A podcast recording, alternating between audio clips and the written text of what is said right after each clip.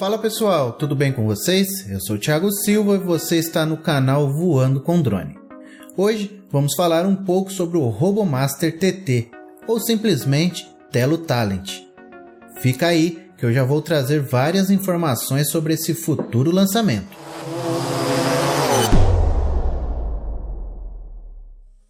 A linha de drones Telo não é produzida pela DJI, eles são feitos pela empresa Tech que usa a tecnologia da DJI nos drones da linha para melhorar suas ferramentas ao invés de criar sua própria tecnologia.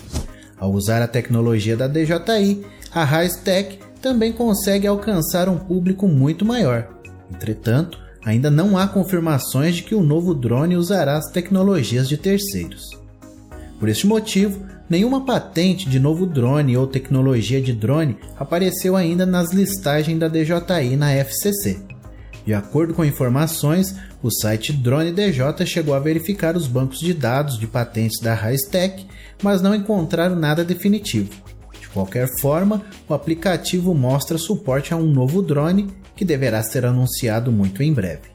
Ao que tudo indica, este novo modelo está próximo do lançamento e tem como base uma atualização recente do aplicativo Telo para iOS, na qual as notas de update do sistema sugerem o suporte a um novo drone chamado RoboMaster TT, ou Telo Talent.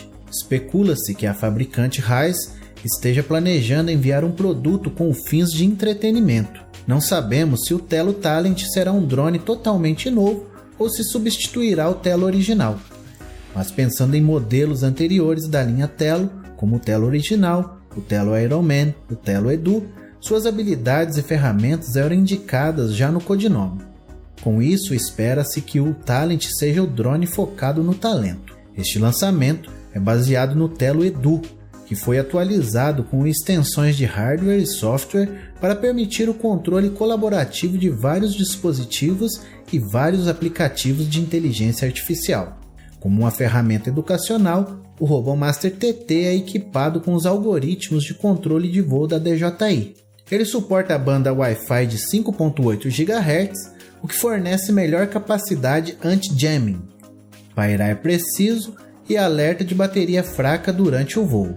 Primeiramente, olhando para o drone, podemos ver um painel de LEDs de 8x8, montado na parte superior através do que parece ser um conector preto. Isso por si só é algo que não vimos anteriormente, pois os modelos atuais do Telo não permitem que acessórios extras sejam fixados na parte superior do drone. O RoboMaster TT é equipado com o chip ESP32 que fornece os ambientes de programação de código aberto, suportando os códigos abertos Arduino e MicroPython, programação gráfica e uma variedade de métodos de programação offline, bem como interfaces de sensores programáveis I2C, SPI, UART e GPIO.